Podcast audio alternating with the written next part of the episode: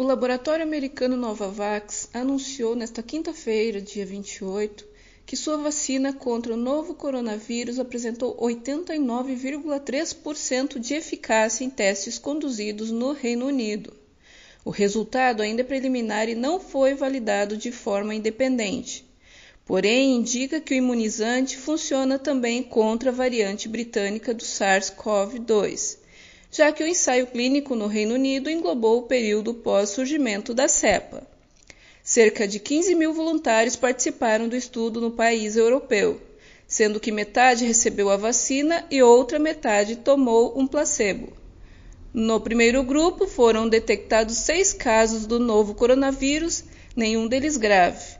No segundo, 56, resultando de uma eficácia de 89,3%.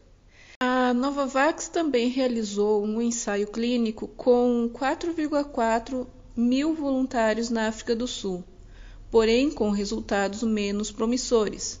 O estudo no país africano teve 44 contágios, sendo 29 no grupo que tomou o placebo, apontando uma eficácia de 49% abaixo dos 50% recomendados pela Organização Mundial da Saúde, OMS.